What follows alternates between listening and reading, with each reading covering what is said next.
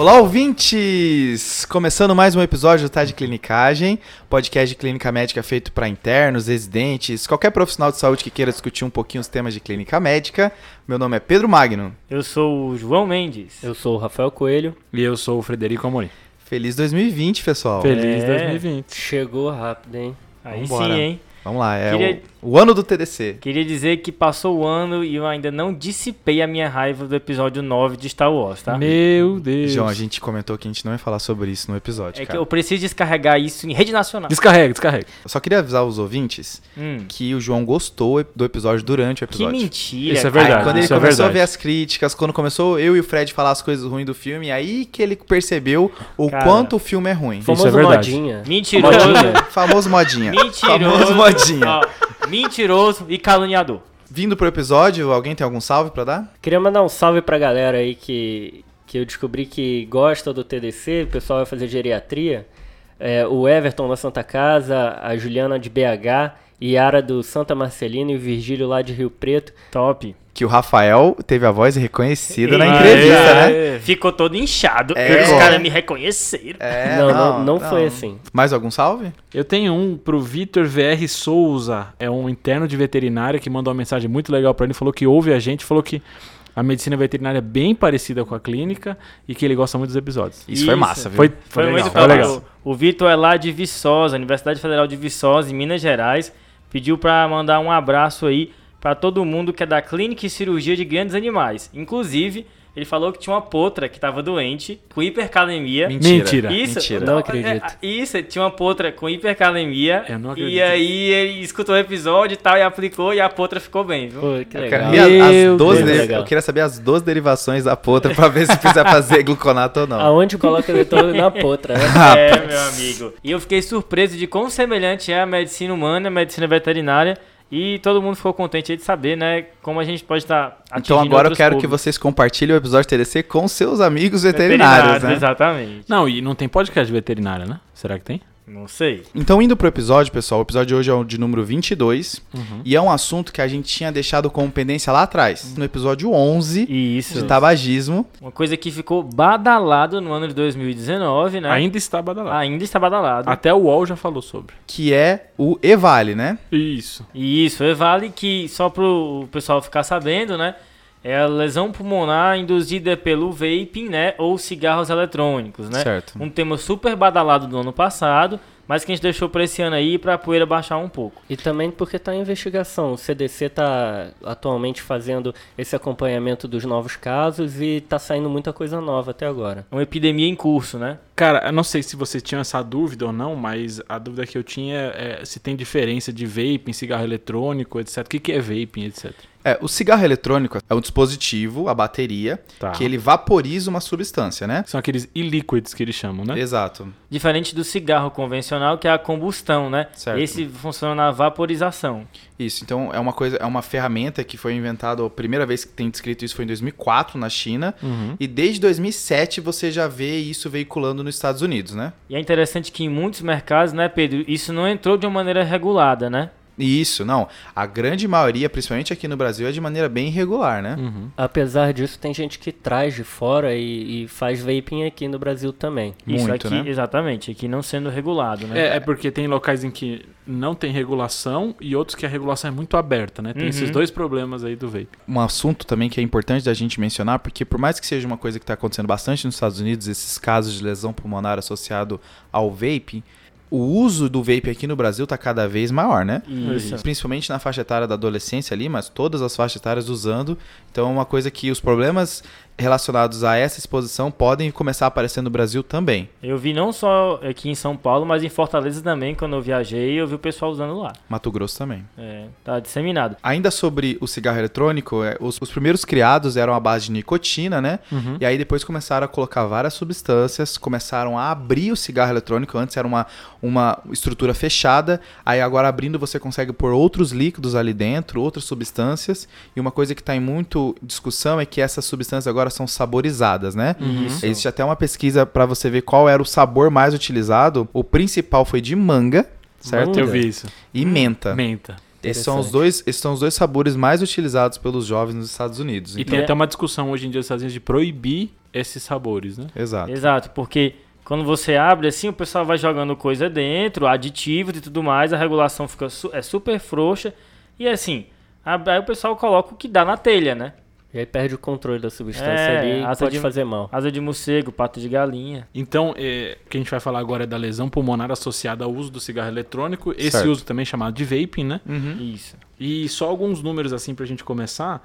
Então, nos Estados Unidos, a gente já tem, esse dado é de 17 de dezembro de 2019, um total de 2.506 pacientes hospitalizados com essa síndrome e 54 pessoas com morte confirmada em 27 estados dos Estados Unidos. É então, muita assim, gente. é bastante. 2.500 pessoas, cara. Puts. É muita coisa. É, a discussão é porque a expo- o número de pessoas expostas parece ser maior, né? Existe uma estimativa que 11 milhões são usuários de vape nos Estados Unidos. Então, a proporção é até um pouco baixa, né? Se comparar desse jeito. Mas, realmente, o número absoluto é bem grande. Só lembrando que esses dados são americanos, só que a gente não vê tantos dados em outros países. E isso até entra numa discussão que a gente vai ter mais pra frente de o que talvez cause o, o EVALE. Mas no Brasil já tem três casos relatados de EVALE. Opa. Puxa, e, eu não sabia. e essa notícia é do começo de dezembro de 2019. Boa. Então, depois dali, não sei se, se teve mais algum caso. E no, no- na legenda a gente também deixa um, um link para se você vê algum caso de EVALE, Certo. tem um, um, um link para você relatar. Tem, tem aonde foi esses casos de, no Brasil? Então, eu não achei o relato dos- de onde foram os casos, nem. na- eu não achei nenhum detalhe do caso. Eu só vi, a- achei a notícia, procurei no, Hum. Na Sociedade Brasileira e não achei. Porque isso é uma parada que eu ia falar, que eu tinha certeza que ia ter caso no Brasil, só que a gente não ia ter relatado, porque, enfim, nós somos nós, né? É, Não, também porque acabaram de inventar essa doença, né? Os americanos também não tinham percebido até junho, julho desse ano.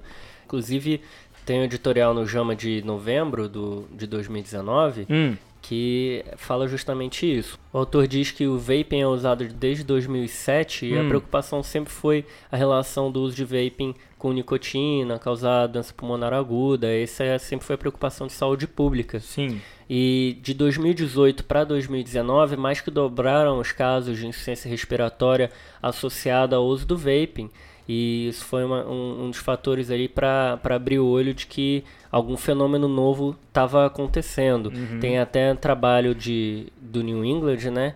É, de corte de, de Illinois e de Wisconsin, que foi o primeiro trabalho que, que indicou essa doença. Eu acho essa história muito massa, Rafa. Eu queria até contar ela rapidinho aqui, porque ela é até um pouco inspiradora pra gente ficar ligado como é que as pessoas se tocam de que tá surgindo uma coisa nova, né? É bem legal, a gente tá vivendo esse momento, né? Isso, é meio que. Lembra as coisas que a gente vê em filme do HIV? Exato, é, eu, eu pensei nisso também. também. O que aconteceu? Em julho dois, em- no dia 10 de julho de 2019, eh, teve cinco casos de adolescentes que chegaram com insuficiência respiratória hipoxêmica no hospital lá no Wisconsin. Aí o cara achou estranho e tudo mais eh, e viu que essas- esses cinco adolescentes tinham uma coisa em comum. Era uma SARA sem, sem, diagnóstico, sem causa aparente. E investigaram causas reumatológicas, infecciosas, oncológicas, não tinha nada. Uhum. E aí ele viu que uma coisa que tinha em comum, além da questão sociodemográfica e quadro clínico, é que todos relatavam o uso de cigarro eletrônico. Certo. Aí ele pegou e notificou a Secretaria de Saúde e ficou por isso mesmo. Aí o que aconteceu? A Secretaria de Saúde do Wisconsin pegou e mandou um alerta no dia 25 de julho, descrevendo a síndrome, dizendo, pessoal, fica ligado. Aí um cara no Illinois, estado vizinho, viu um caso e mandou um- uma mensagem pro pessoal do Wisconsin. Rapaz, eu tô com um paciente aqui, o que é que eu faço? O que, é que vocês fizeram aí e tudo mais? Aí a secretária do Wisconsin percebeu, cara, isso aqui é uma coisa maior do que a gente tá vendo. E entrou em contato com a Secretaria de Saúde do Illinois, que falaram com o CDC e montaram um, um grupo. E aí foi a primeira descrição, 50 e poucos casos, montaram a definição de caso e tudo mais. E daí foi que foram percebendo. E eles usaram um preceito que é muito bacana, que eu queria mencionar aqui, que é da vigilância sindrômica. Não sei se vocês já ouviram falar não, disso. Não. Que é tipo o seguinte, ó. Se eu for fazer vigilância etiológica de uma doença, eu nunca vou descobrir doença nova. Concorda Uhum, comigo? sim. Porque doença nova, ninguém vai reportar uma doença que ninguém conhece. Então, eu faço uma vigilância de síndrome e não de doença. Tá. E aí, quando eu vejo um aumento naquela síndrome mais do que o esperado, eu, puta, tem alguma coisa acontecendo aqui. Certo. Ou é uma doença que já existe, que está tendo um pico causando aquela síndrome, ou Não. é uma doença nova. Certo. Então, eles estabeleceram uma base de caso esperada de SARA sem causa aparente e viram que teve um aumento. E daí que foram atrás e perceberam a- o link epidemiológico do cigarro eletrônico. É como Legal. se buscasse o sintoma, né? Aí ficasse Isso. buscando isso, né? Então é como a gente faz no Brasil. Aqui tem vigilância sindrômica de casos de diarreia. E aí tem um aumento, eles vão investigar qual o alimento que contaminou e tudo mais. Isso é bem legal. bem Qual, legal. qual restaurante que tá causando isso, né? Exatamente. Cuidado aí com. Lá no Ceará tem um nome bom. pra- Cai duro. Vocês Vergonha da Cai Duro? profissão. Cai duro. Cai duro é um, um sanduíche que a gente come assim na beira do estádio. Podrão. Isso, que você Podrão. come e No cai Rio é duro podrão. depois, exatamente. Nossa, que podre, cara. Nossa, podrão, que nome né? ruim, cara. Podre, eu, é eu gosto do cai duro. Mas aí tem isso que você falou, João, Hum. e juntando com o que o Rafa tava falando, é, a gente tem o vaping desde 2007, só que só apareceu esse ano esses casos. Isso, Isso, é é, estranho, curioso. né? Uhum. E aí, com. Então, é, é estranho esse fenômeno. E aí, foi- quando o pessoal começou a estudar por que, que isso aconteceu, é, e- e o- será que está relacionado ao vaping ou será que tem uma coisa a mais? Sim. E aí eles começaram a avaliar os casos, os casos suspeitos, e eles viram que a grande maioria desses casos estava associado ao vaping com THC. Certo? É, é, até uma ideia assim, né?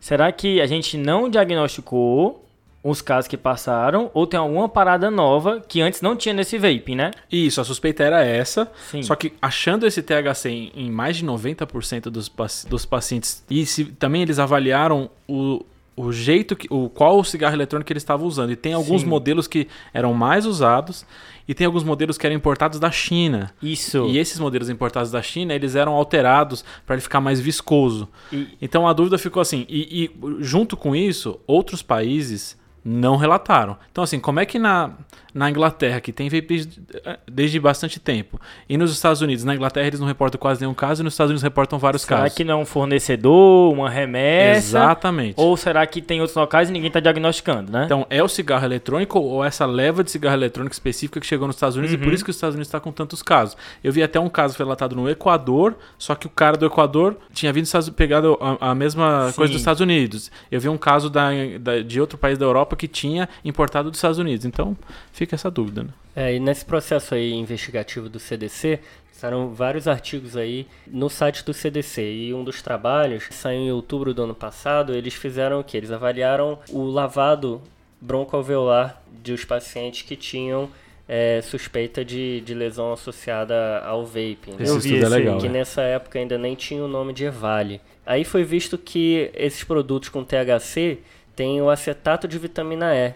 Então, o tocoferol. é, o tocoferol foi encontrado em grande quantidade nesses lavados. Tá? Então essa foi a principal substância aí que foi identificada com uma relação aí talvez causal para o quadro de Evale. Então fica a dúvida se é, não é a, a leva alterada que tinha vitamina E a mais, né? Ou se não é a mistura com THC que estava fazendo isso, né? Exato. É, mas parece que esse esse espessante, no caso a, a vitamina E, não era utilizada antes. Foi uma coisa que vem sendo utilizada mais agora. Eu descobri isso num site, inclusive, foi engraçado, chama Leafly, o site que eu entrei. Uhum. Eles têm uma newsletter só sobre cannabis. Aí assim que eu entrei no site, ele, você quer saber mais sobre cannabis e tal? Eu disse, não, vim só pesquisar uma parada aqui e tal. Nessa investigação aí do perfil epidemiológico do paciente que tem Evale, Hum. a maior parte é homem, a maior parte é jovem, com menos de 35 anos. Isso. E até o momento não tem relação das características de base é, para o que interna e para o que tem um quadro mais leve. Hum, Então, a- também não foi identificado nenhum fator que possa ser um fator de risco para uma doença mais grave. Isso, e, e é, que é uma moda que tem até nas ado- adolescentes, né? Porque é uma coisa mais moderna, eletrônica e tudo mais. Inclusive tem até posicionamento de academia americana de pediatria a respeito disso, né? É, e tem, tem uma discussão que nos Estados Unidos esse tipo de produto é vendido para uma população mais jovem Uhum. como uma coisa glamurosa, etc. Sim. E talvez outros países façam uma regulação mais forte sobre essa substância e aí não tem essa, esse uso de em adolescentes. Tem até uma comparação que menos de 1% dos adolescentes e crianças do- da Inglaterra usam, mas é muito maior no- no- nos- nos americanos. Uhum. É, então como é que a gente vai suspeitar desse quadro, Pedrão? Então, assim, os sintomas relacionados à EVALI, eles são bem amplos, né? Ele pode ir até de uma dispneia, tosse, dor no peito. Pode, pode ter sintomas, assim, de febre, calafrio, que pode confundir com infecção. Pode ter sintomas gastrointestinais, diarreia, náusea e vômito. Outra coisa que confunde é que a maioria tem leucocitose com neutrofilia, isso também confunde. Isso.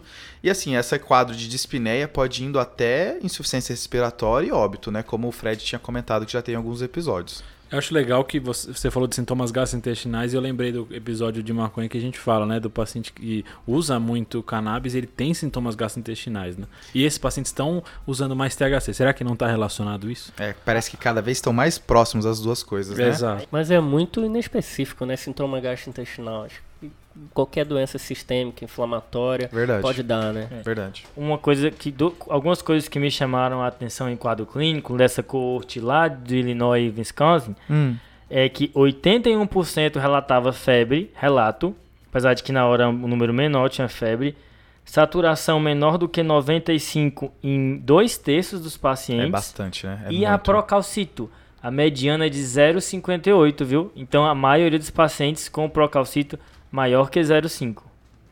É, É, isso é uma aí- informação bacana. Bacana porque vai jogar tudo pra infecção, né? Aí, aí num- num- na hora da argumentação vão falar que não é vale, mas pode ser, né? Exato. Importante lembrar que essa corte é a inicial de 52 É inicial, casos, né? Então acho que vai ter muita coisa saindo ainda aí Uhum. pra gente é, ter mais certeza desses dados. Isso aí. Então, esses sintomas respiratórios e gastrointestinais associados a uma pessoa que usa cigarro eletrônico tem que pensar nisso, né? Então quer dizer que é mais um, um caso de aumento de procalcito não infeccioso, é isso? Pra Exato. minha listinha, é isso? Exato. PCR aumentado que não é infeccioso, procalcito aumentado que não é infeccioso. só pra- Aumenta a sua lista aí. Exato. Então o cara chega com, com esses sintomas, uso de vaping, e aí, faz imagem, o que, que aparece na imagem? Faz parte, né, da hora de confirmar o diagnóstico, ele ter uma imagem alterada, né? Uhum. O principal padrão que vai mudar vai ser presença de vidro fosco. Aí tem um predomínio de 100 bases, Uhum. poupando a região subpleural. Esse seria o mais característico de vaping. Legal. Mas assim, Pode até consolidar, né? Exato, podendo até consolidar. Assim como os sintomas têm uma amplitude grande,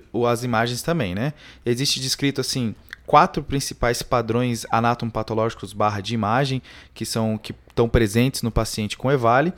É, o mais comum vai ser o dano alveolar difuso, Uhum. certo? Que é o mesmo da Sara, né? Exato. Outro padrão presente é a pneumonia esinofílica, que Sim. pode também ter um pouquinho de derrame pleural, aí parece um quadro de insuficiência cardíaca em paciente jovem. Uhum. Outro padrão é a pneumonia organizante, que Sim, tem a uma antiga BUP, né? Exato. Que tem até aquele padrão na tomografia que é o, o, o halo invertido, né? Sinal do atol. Que é a presença do vidro fosco dentro e uma consolidação em volta, né? Isso aí. E outro padrão é a pneumonia lipoídica, né? Esse padrão da pneumonia lipoídica é interessante porque foi um achado que foi visto na, no lavado broncoalveolar, Uhum. a presença, né, e no anátomo patológico, mas na tomografia ele não tem o padrão de outras pneumonias lipoídicas. O Hum. que, que é isso? Nas outras causas de pneumonia lipoídica, você tem uma atenuação da gordura mais característica. Então, na Sim. tomografia, você vê a quantidade de unidades de Hounsfield que tem e você vê que é o Uhum. padrão de gordura. Mas nos pacientes com EVALE, mesmo aqueles que têm em anátomo patológico, em lavado broncoalveolar, presença de gordura, você não via esse padrão na tomo. Cara, eu vi uma foto do macrófago abarrotado de lipídio, dá uma agonia, bicho. O macrófago fica assim, ó, espocando, tá ligado? Você falando de macrófago, esse é um achado, né, da, do lavado broncoalveolar, né? Esse é um achado clássico Sim. do EVALE, clássico já, de aumento de macrófagos, né? Isso. Então, resumindo, é uma SARA de um cara que usa é, vaping, que eu não sei do que, o, o que, que tá causando. Pra suspeitar. Exato, tipo né? isso, Exato. né? É tipo isso. Só pra assim, um, um mais. Especialmente no jovem. Então, agora chegou Sara no seu hospital, tem que perguntar de vaping, viu, lembrando que o vaping, existem relatos que pode acontecer junto com infecção, né? É Isso que Sim. algumas referências dizem. Então, as orientações de como fazer a avaliação clínica pelo CDC, e suspeita a partir de sintomas respiratórios ou gastrointestinais, com uso é, do cigarro eletrônico. E aí o CDC fala para ser de modo confidencial, sem julgamentos, Sim, porque também é uma modalidade nova. Perguntar se usou THC, nicotina dentro, o que, que botou Sim. dentro, onde comprou, isso aí tem grande importância epidemiológica. Fazer uma avaliação completa, ver a oximetria de pulso, é, pedir algum exame de imagem se você suspeitar, que nem o Pedro já falou dos exames, e lembrar que na época de, de influenza é muito parecido o quadro com influenza. Então o que o CDC fala é para pedir o teste de, de influenza. E no começo vai entrar o oseltamivir aí que você não vai saber, né? Vai entrar é, não só o oseltamivir, como antimicrobianos. Uhum. É, Tem algumas propostas de algoritmos diagnósticos a partir desses estudos, ainda está surgindo. Hum. Tem uma, uma referência de, da Universidade de Utah e tem outra que saiu no Lancet em novembro, que foi do pessoal de Nova York, um estudo é, unicêntrico de Rochester, em Nova York, que eles Hum. é, basicamente falam a mesma coisa que a gente falou até aqui do CDC, mas eu achei interessante isso, que no protocolo deles é faz antibiótico 48 horas, Eu sempre, em todos os pacientes, e depois avalia se continua ou não. E além disso, existe relato que nos casos mais graves o corticoide ajuda bastante. Então, para fazer corticoterapia, e como ninguém sabe ainda como fazer e o que usar, o algoritmo ainda está muito aberto quanto a isso, para avaliar caso a caso. É difícil realmente você distinguir de uma causa infecciosa no começo, né? Cara com febre, sara, leucocitose, bicho. Como pode ter um padrão de pneumonia eosinofílica? Tem também descrito o padrão de pneumonia por hipersensibilidade, então ganhou corticoide. Como Sim. parece um quadro infeccioso, aumenta até procalcito, ganha antibiótico pelo menos nas primeiras 48 horas. E se você tiver uma suspeita de que seja algo viral e não tem painel viral para descartar, vai ganhar também o oseltamivir. Uhum. É, e- Perfeito. Eu acho que é complicado isso no Brasil, né? Porque. E, e talvez seja um dos motivos que foi tão bem identificado nos Estados Unidos. É a, a- o quanto de exames a gente consegue pedir. Então É. eles descartam causa infecciosa pedindo antígeno de legionela, antígeno de pneumococo, Painel viral. painel viral. A gente não tem esse disponível. Então eu tô vendo um EVALE ou eu tô vendo uma influenza. Eu talvez no meu hospital não consiga fazer essa diferenciação. É uma doença que provavelmente vai melhorar se você fizer suporte. Tá? E aí seria legal essa investigação em relação ao corticoide para ver se quanto fazer, como fazer e tudo mais. Mas a gente vai pegar o paciente com a suspeita, vai fazer antibiótico antiviral, se precisar entubar, ficar em ventilação. Manejo e provavelmente né? ele vai melhorar, é como SARA. Aí esse paciente, vamos ver que eu, vamos dizer que eu consegui pegar esse paciente, ele foi pro meu hospital, eu tratei o EVALE dele e aí ele vai para casa. Uma recomendação do, do CDC é você marcar um retorno rápido em dois dias. Cara, isso deu um medo, viu, quando eu di. É, então, porque tem muitos pacientes e aí isso está mais associado em pacientes que têm doenças crônicas. Esses pacientes podem ter uma piora aguda, no mínimo dois dias depois, tem uma média, se não me engano, que é quatro ou seis dias, mas até, em até dois dias esse paciente pode ter uma, uma nova piora e tem pacientes que reinternam depois. Então a ideia é, dois dias você marca o retorno, se ele tiver mal, você reinterna ele, para ele não precisar ir procurar o hospital desesperado com falta de ar. E a doença que estava mais associada que eu vi numa na, na tabela do CDC eram doenças psiquiátricas. Isso que eu achei estranho. Isso, eles, eles ressaltam muito a questão do suporte social lá, Uhum. né? É importante a gente ter uma visão crítica dessas orientações que vêm de fora, né, de ter de dar alta ao paciente, porque eles sempre botam um follow-up que a gente não consegue fazer aqui no Brasil, quer dizer, a maior parte das vezes. É. Então, às vezes, neutropenia febril, por exemplo, é, tem, tem indicações ali de mandar para casa, só que é, as condições relacionadas ao mandar para casa às vezes são inviáveis, principalmente no sistema público. Então a gente Sim. tem que ter uma visão muito crítica de quem que a gente vai mandar embora para casa. E aí a gente diagnosticou, tratou o nosso paciente. O CDC ele também se preocupa no contexto epidemiológico, né? O que, que a gente vai recomendar para as pessoas. E ele tem cinco recomendações globais, né? Tá. Hum, manda brasa. Primeira recomendação é evitar vape que contenha THC, Sim. Tá. certo? beleza. Então existe essa relação que está crescendo, então vamos evitar por enquanto. Que ninguém sabe se é o THC ou é a questão do diluente, vitamina E e tudo mais. Parece que é muito mais a vitamina E do que qualquer outra coisa. É, porque a ideia é que você quer fazer um, um mais barato, né? Então você diminui o, o THC e Aham. põe essa vitamina E para ele ficar mais viscoso e parecer um, um- um correto. Então a segunda recomendação entra no que vocês falaram, que é evitar comprar vapings que são abertos ou que são de fontes não confiáveis, né? Perfeito. É, Usar aquelas embalagens já que já vem de fábrica, né? Perfeito. é, não compre coisas contrabandeadas. É isso aí. a terceira, assim, aqui- até agora eu falei evi- evite. Sim. A terceira é considere Hum. evitar o próprio vape, tá? Certo. Como existem as associações, então talvez o problema seja as associações e não o vape. E aí o, qua- o quarto ponto é assim, se você estiver usando o vape, Hum. não volte a fumar, porque agora estão dizendo que o vape é ruim, né? Se você começou a utilizar o vape para tentar parar de fumar, você não vai voltar ao cigarro por causa das notícias atuais de vaping. Pronto, o medo atual de algumas organizações é isso, de e esse tipo de notícia que agora está começando a ir para a grande mídia, de falar que isso é associado ao vaping, Aí várias, várias organizações, Inglaterra é, uma, é, um, é um local que está fazendo isso, é tentar usar o vaping para cessar o tabagismo. Tem- a gente já Certo. até citou no episódio 11, né, de tabagismo, que ajuda, o problema é porque a pessoa continua usando o vaping depois, né? Mas Isso. que ajuda a parar, de, a parar o tabagismo, de fato ajuda. Isso, tem até estudo New England comparando reposição nicotínica e vaping, vaping foi melhor.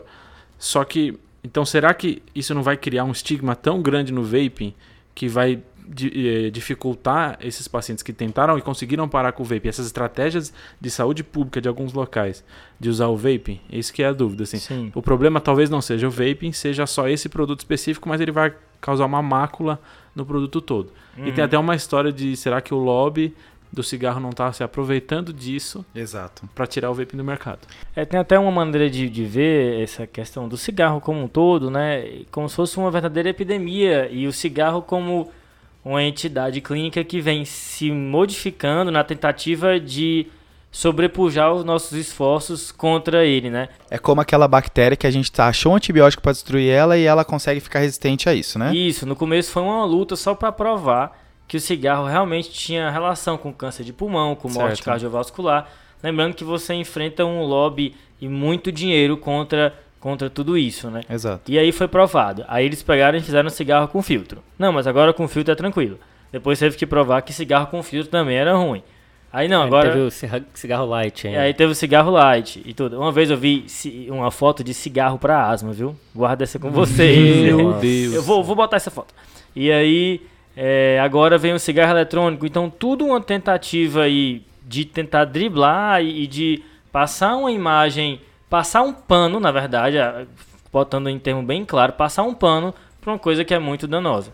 É legal que você falou isso, João. Eu, eu tava ouvindo um, um podcast sobre história da medicina, não sei se vocês sabiam disso, Hum, mas a Alemanha, é, no pré-guerra, já tinha essa noção e chegou a fazer proibição de cigarro na Alemanha, Nossa. enquanto que os outros países é, tinham uma liberação boa do tabaco. E aí, quando teve a queda do regime nazista, isso ficou meio maculado, como se. Eles já tinham a evidência de que o cigarro causava câncer, Hum. mas como isso era usado como uma propaganda do, da Do Alemanha, regime, né? tem gente que suspeita que talvez é, isso seja uma coisa meio de propaganda dos outros países para manter o cigarro. Você vê aquelas fotos do Churchill com cigarrão e tal, Sim, com, sim. com charutão. Ah, é verdade. É, Pô, legal. Para os ouvintes mais, mais ligados, eu falei que são cinco recomendações de CDC e falei só quatro, né? Manda A quinta. quinta, a quinta é óbvia, assim, se o paciente usa vape, ele tem que monitor- monitorar se vai começar a ter sintomas, né? Sim. O paciente utilizando o vape começa a ter sintomas de falta de ar, os sintomas gastrointestinais, tem que ficar esperto se Ah, não pode legal. ser um caso disso. Uhum, boa. A gente está estreando então um novo quadro aqui. Quem viu do Lico, Hum, o Zé Marcos. brilhou. Grande Zé brilhou. Agora a gente tem o quadro que é o parecer do especialista. Eu não sei, Boa. é interconsulta ou é parecer, gente? Lá no Ceará Cara, é aparecer. Aqui é interconsulta. Putz, pior que no Rio Grande do Sul é só aparecer, cara. É, Lá no Ceará é Rio, aparecer. isso é moda de São sei o que que é esse parecer. também. Isso é moda de São Paulo, mas a maioria aqui vai ganhar aparecer, né? Parecer. Então Mas- hoje, Mas você vai gente, pedir um parecer pra quem? Nós somos maioria. então hoje a gente chamou uma pneumologista, né, João? Isso, doutora Luísa aí vai dar o parecer dela sobre o assunto. Olá pessoal, meu nome é Luiz Helena, eu sou médica pneumologista formada pela Escola Paulista de Medicina e trabalho como preceptora da residência do internato de clínica médica do Hospital Israelita Albert Einstein. O João me pediu para falar com vocês rapidamente o que eu achava mais importante sobre cigarros eletrônicos. É lógico que esse tema está em voga agora por conta da epidemia de EVALI nos Estados Unidos, que vem acontecendo desde junho do ano passado. Mas ele já vem chamando a atenção da comunidade respiratória há muitos anos. Os cigarros eletrônicos eles surgiram em 2004 e desde então o mercado global só aumenta. Hoje são mais de 40 milhões de usuários adultos no mundo inteiro de cigarros eletrônicos, isso sem contar as crianças e adolescentes.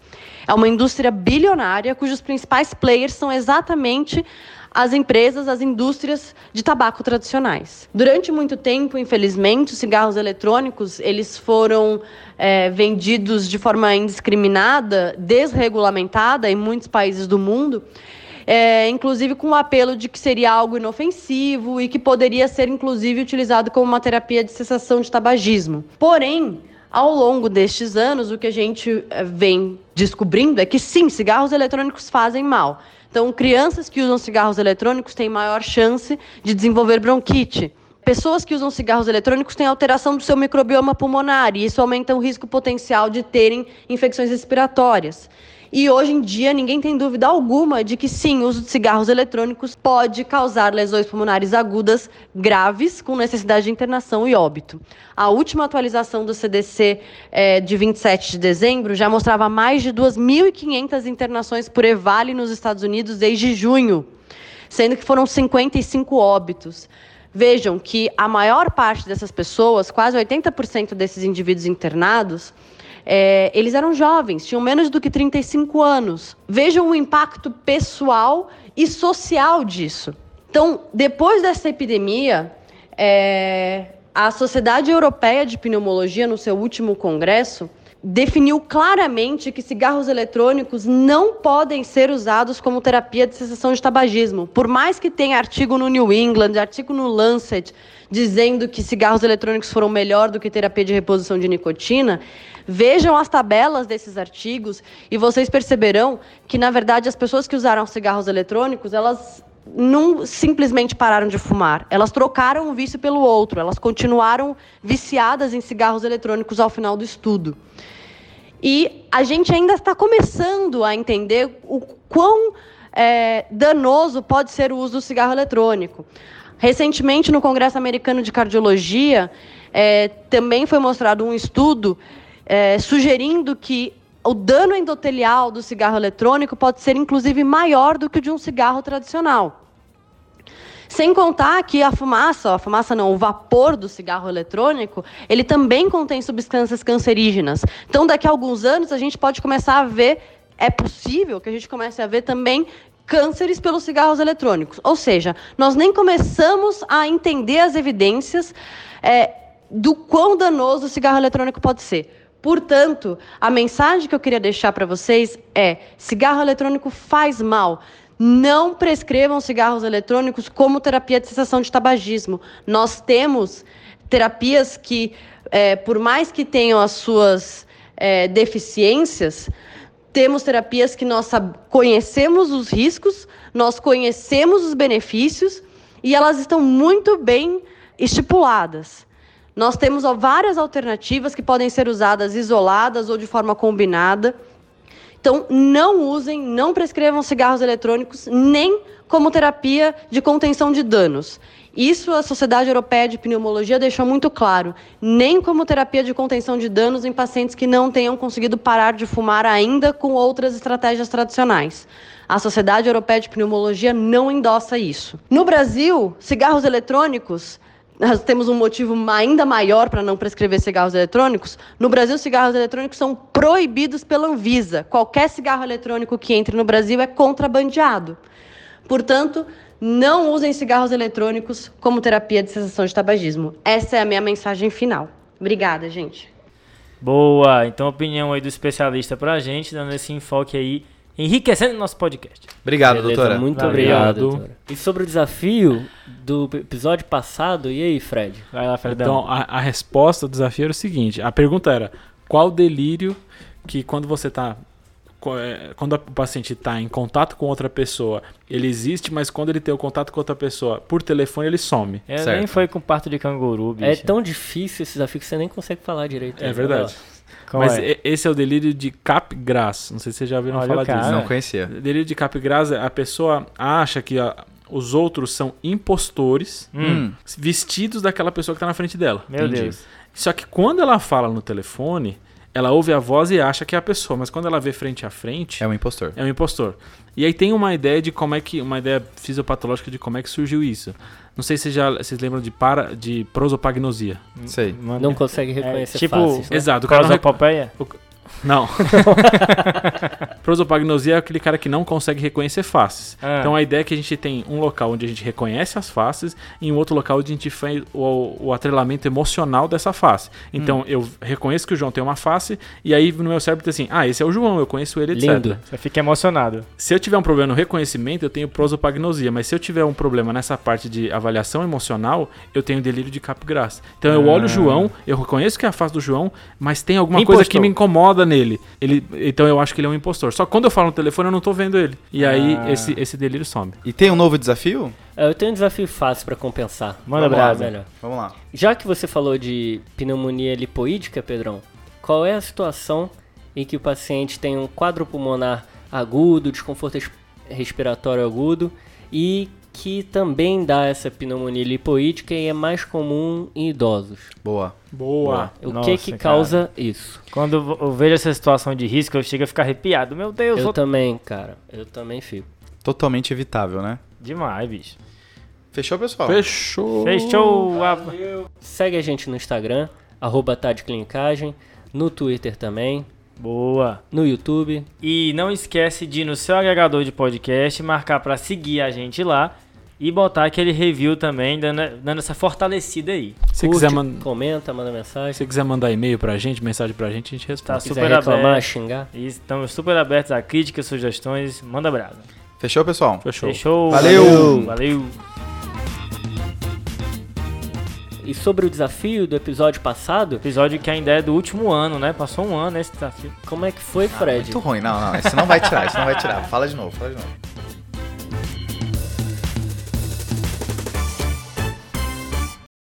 Esse podcast tem como objetivo educação médica. Não utilize como recomendação.